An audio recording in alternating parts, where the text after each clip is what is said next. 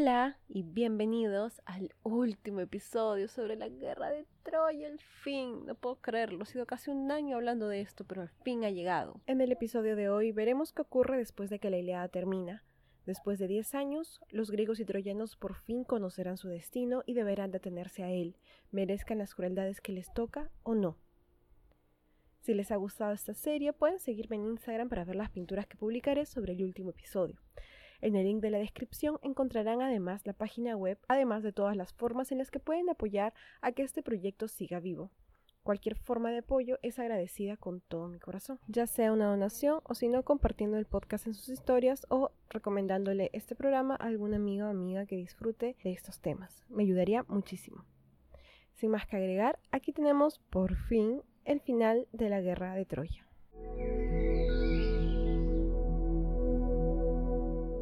Como les decía, este libro tan largo ha terminado al fin, pero claramente el final de la guerra no está cerca. Homero nos deja en ascuas, en una escena inconclusa. ¿Qué pasa con la guerra? ¿Con los troyanos? ¿Con los griegos? ¿Quién gana? ¿Quién vive? Preguntas que no son respondidas en la Iliada. Pero como ya les decía, yo soy chévere y les voy a contar qué pasó. Mi fuente para este episodio principalmente es Biblioteca Mitológica de Apolodoro, además de Ajax y Philoctetes de Sófocles. Nos quedamos en la muerte de Héctor.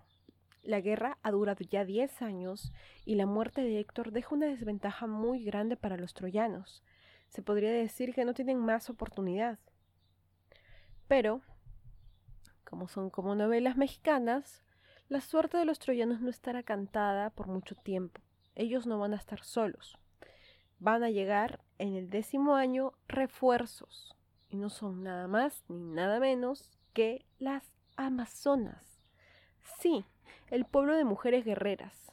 En esta ocasión son lideradas por Pentesilea, que es la hija de Ares. Ahora, ¿qué cosa tenían que hacer las Amazonas aquí? Parecen dos mundos distintos. ¿Por qué han venido a luchar por Troya? Resulta que hace años el rey Priamo de Troya le había dado el perdón y también refugio a Pentesilea.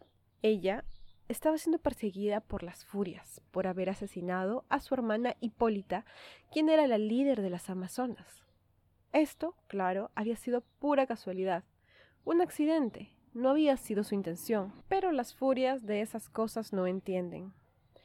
El rey Priamo en esa oportunidad la había ayudado, y para pagarle el favor, ella junto al resto de las amazonas combatirán en contra de los griegos. Y ellas sí que combaten acaban con varios griegos, hasta que Aquiles acaba con esta reina guerrera que las lideraba.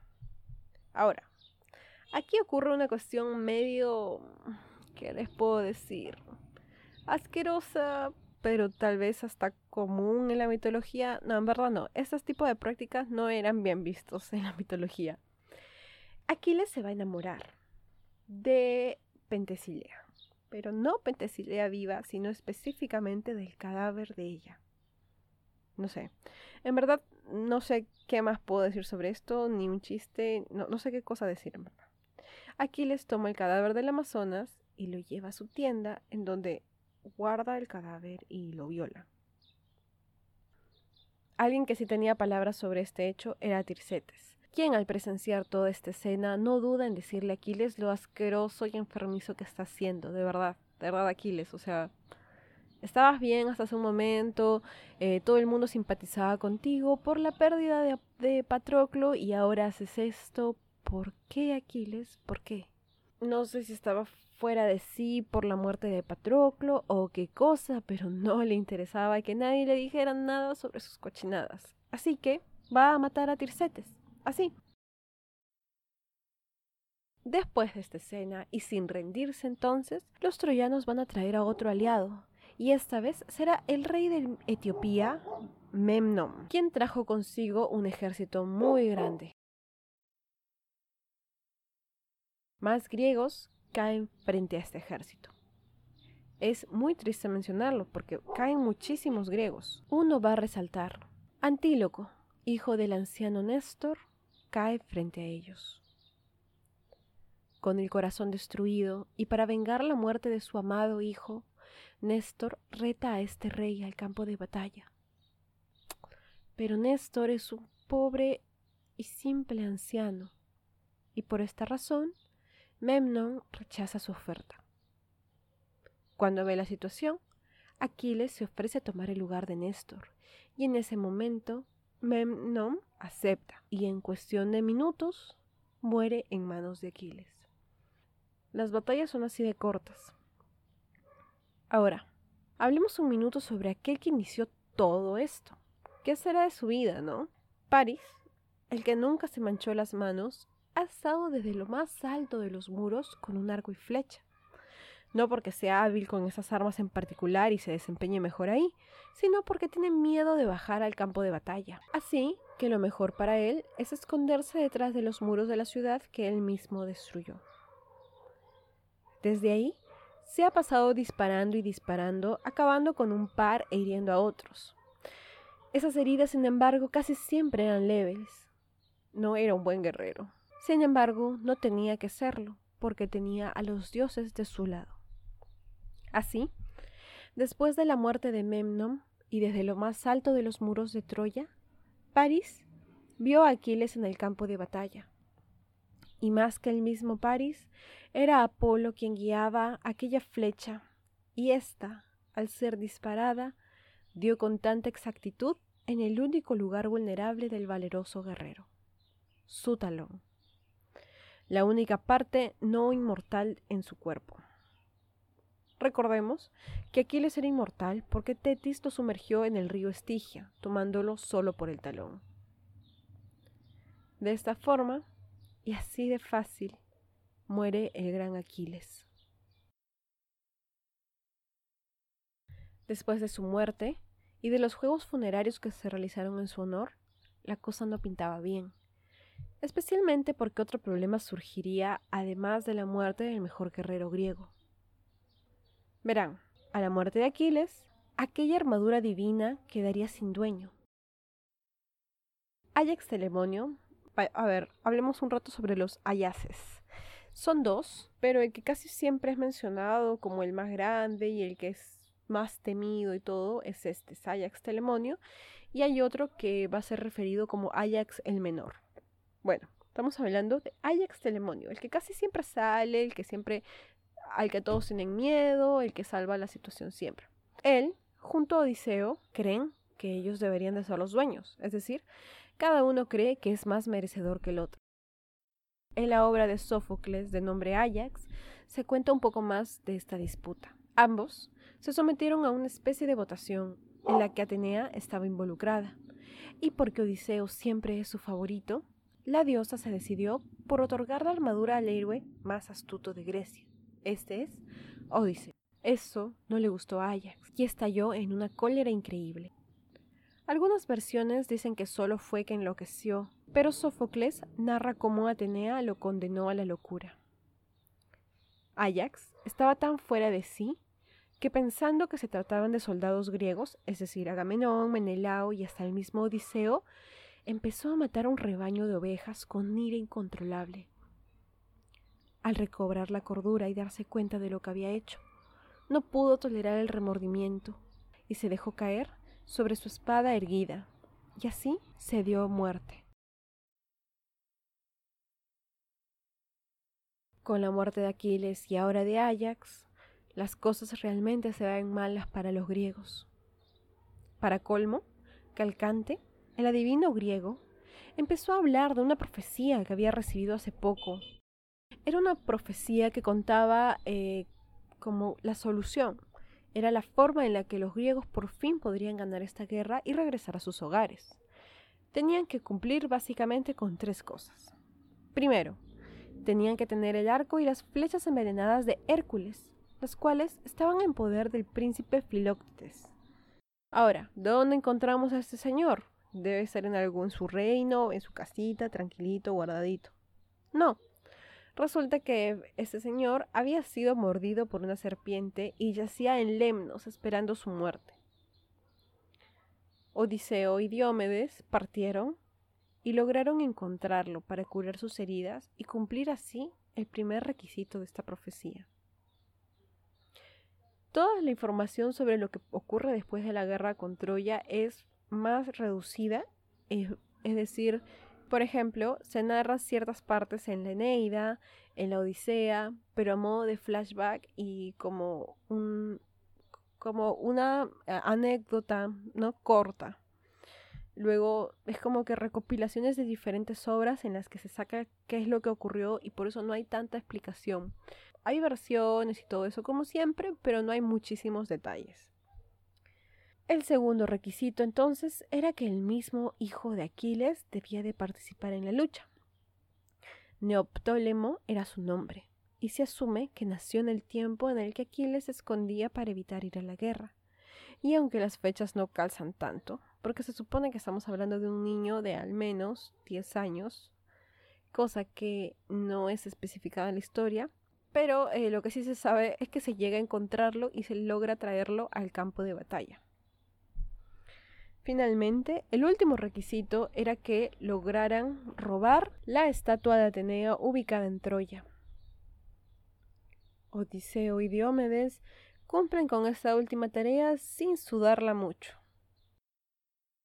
Durante la batalla, Paris se enfrentará a Filóctetes, quien le dará muerte, y al haber desaparecido Paris, Helena se encuentra desprotegida y Diáfobo, el amigo de Héctor, la obliga a casarse con él. Así, nadie le da más interés a la muerte de Paris. Fue como que una flechita, Paris desapareció y ya. La gente no lo llora, obviamente lloraron por Héctor, pero Paris no era tan querido por el pueblo troyano y es por esto que a la muerte de Paris los troyanos piensan que su sufrimiento por fin acabaría, más bien es un motivo casi de celebración porque fue él quien inició con todo esto. Entonces lo más lógico es que él desaparecido, la guerra debería de terminar ya, ¿no? Los griegos se tendrían que retirar. Los griegos sí, estaban cansados. Ya han pasado diez años de guerra. Han tenido muchas pérdidas, como para continuar en una lucha así. Así que ahora que ya murió quien inició todo, no tiene sentido seguir sacrificando más vidas de griegos. Todas formas, no quedan mucho más griegos con vida. No tiene sentido continuar, es mejor regresar, ¿no? Deberían, ¿no?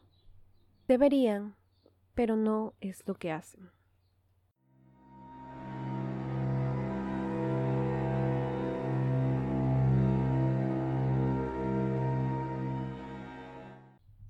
Una idea entonces va a llegar a Odiseo, algunas versiones señalan que esa idea sería influencia de Atenea y otras dicen que fue totalmente autoría de Odiseo. Sin embargo, la, em, la primera, que fue influencia de Atenea, es la más difundida, la más aceptada.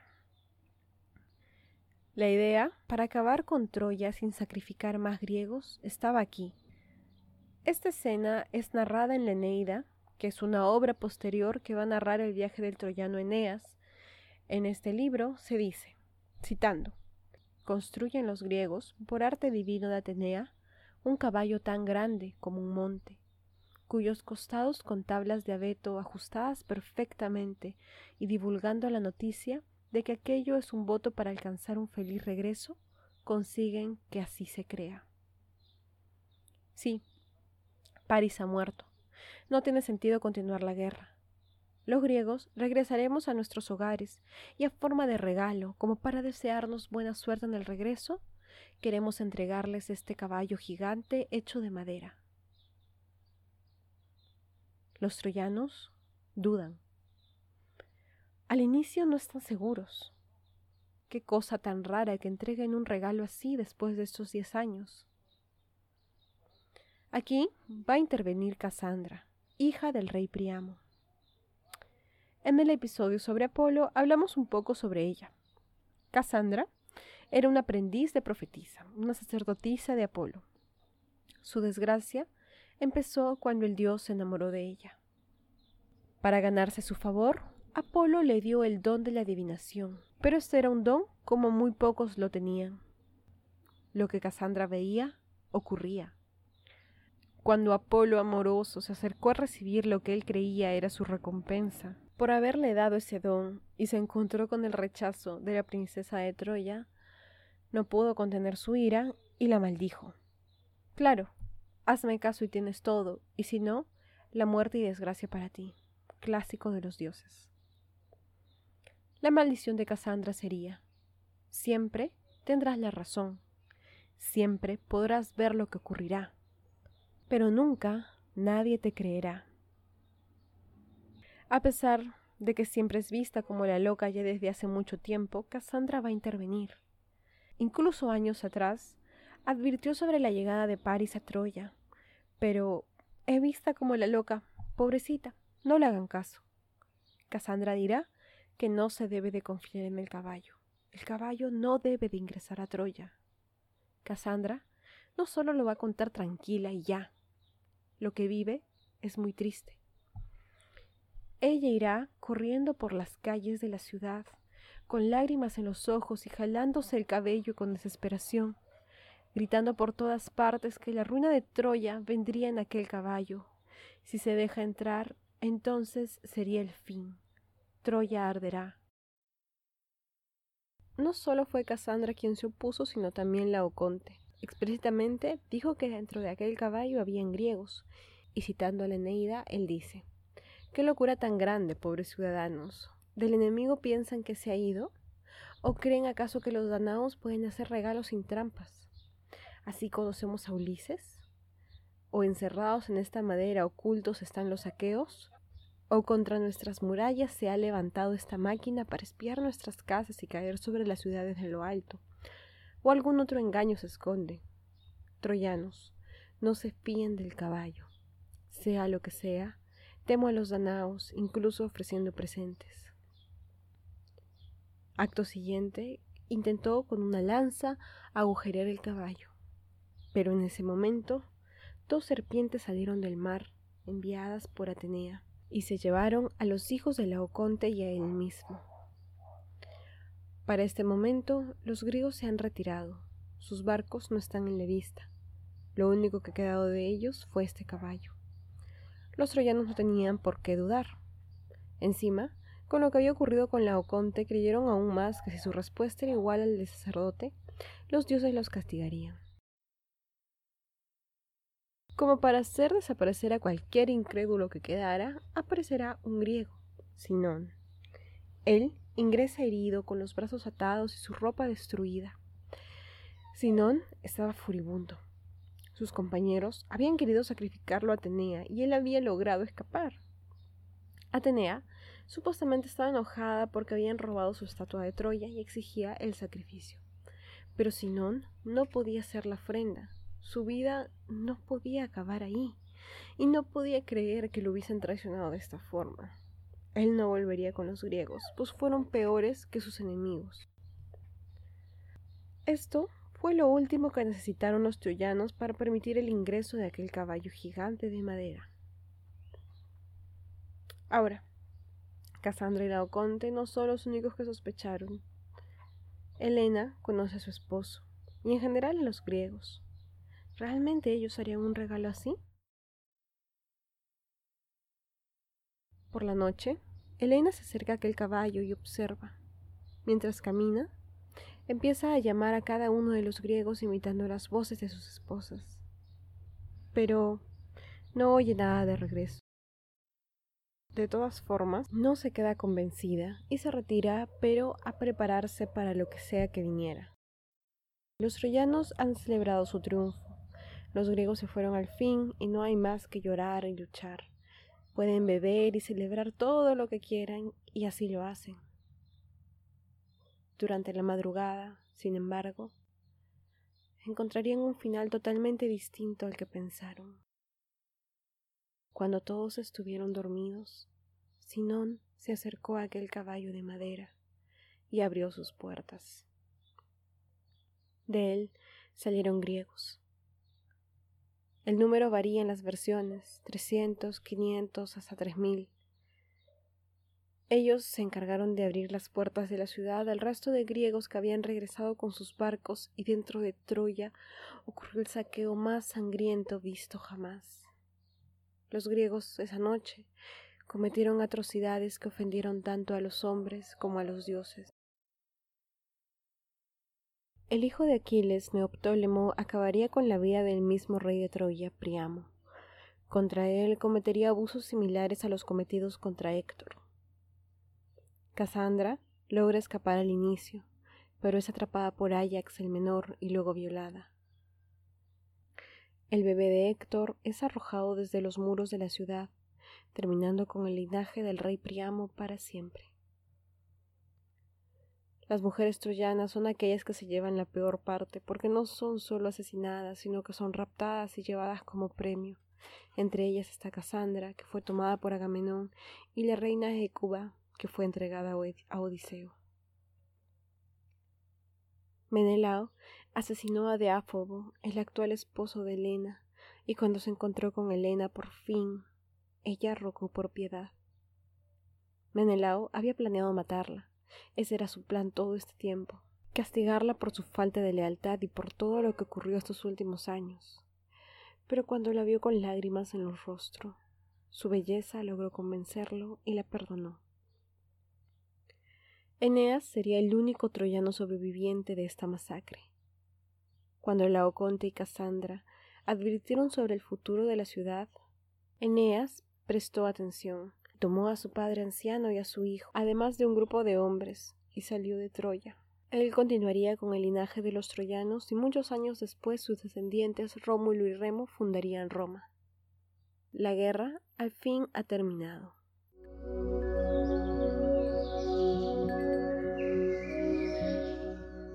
La guerra ha terminado y los griegos por fin pueden regresar a sus hogares, los que sea que queden de esta guerra tan larga y sin sentido. El anciano Néstor regresó sin mayor problemas, pero lo hizo sin su hijo, que fue asesinado hace unos episodios atrás. De igual forma, Diomedes pudo regresar a su hogar sin mucha demora. Algunos otros naufragaron por un tiempo y terminaron estableciéndose en diferentes lugares en donde fundaron ciudades. Ajax el menor, aquel que violó a Cassandra, murió en su viaje de regreso. Atenea lo castigó por haber cometido aquel delito en su templo. Lanzó un rayo a su barco y cuando éste logró sostenerse de una roca, Poseidón intervino para terminar de ahogarlo. Menelao zarpó ni bien Troya hubiese caído, pero su flota fue empujada por tormentas en tierras lejanas, en donde tuvo problemas para continuar con su viaje. Tuvo que hacer un sacrificio para que los vientos lo favorecieran, y para esto tuvo que atrapar a Proteo, una deidad marina. Él le revelará a Menelao que cuando llegue el día de su muerte, el héroe griego estaría destinado al Eliseo, es decir, los campos elíseos, algo como el paraíso. Tras varios años errante, Menelao pudo regresar a Esparta con Helena. Agamenón, con Casandra como rehén, regresó a su hogar en Micenas. Ahí se encontrará con su esposa Clitemnestra, que aún sufre por el asesinato de su hija Ifigenia. Si recuerdan, fue aquella que Agamenón sacrificó para poder tener vientos favorables al inicio de la guerra. Ahí en Micenas, Agamenón encontrará a su destino. Clitemnestra ahora tiene un amante, Egisto, primo de Agamenón, y ambos lo están esperando con muchas ansias. Agamenón es referido como el Átrida, porque como ya conté, él es el hijo de Atreo. Sobre esta casa, la casa de Atreo, hay una maldición llamada, valga la redundancia, la maldición de la casa de Atreo. A la llegada de Agamenón a Micenas, parte una nueva historia horrible, que será la conclusión de esta maldición, y que tendrá como protagonistas a los hijos de Agamenón, Electra y Orestes. Sobre Odiseo, él intentará regresar a casa, pero este viaje tomará un poco más del tiempo de lo previsto. Diez años más. ¿Qué más hay para decir sobre esto? Sobre Odiseo y su viaje de regreso, hay todo otro libro que nos narra todas las dificultades que el héroe encontrará para regresar con su esposa e hijo. Toda una Odisea.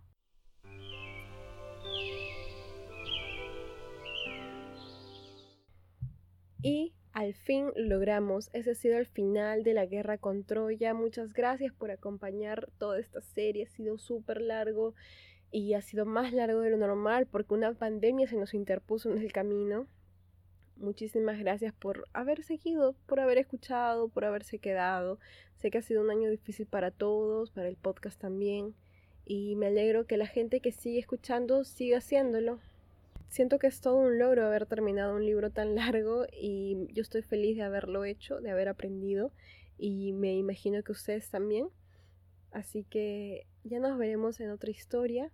Como les digo, síganme en Instagram, síganme en Twitter para enterarse de las últimas noticias sobre el siguiente episodio, para ver pinturas. Si les gustó esta serie, sobre todo, compártanla, por favor. Muchísimas gracias por todo y nos vemos la próxima semana. Adiós.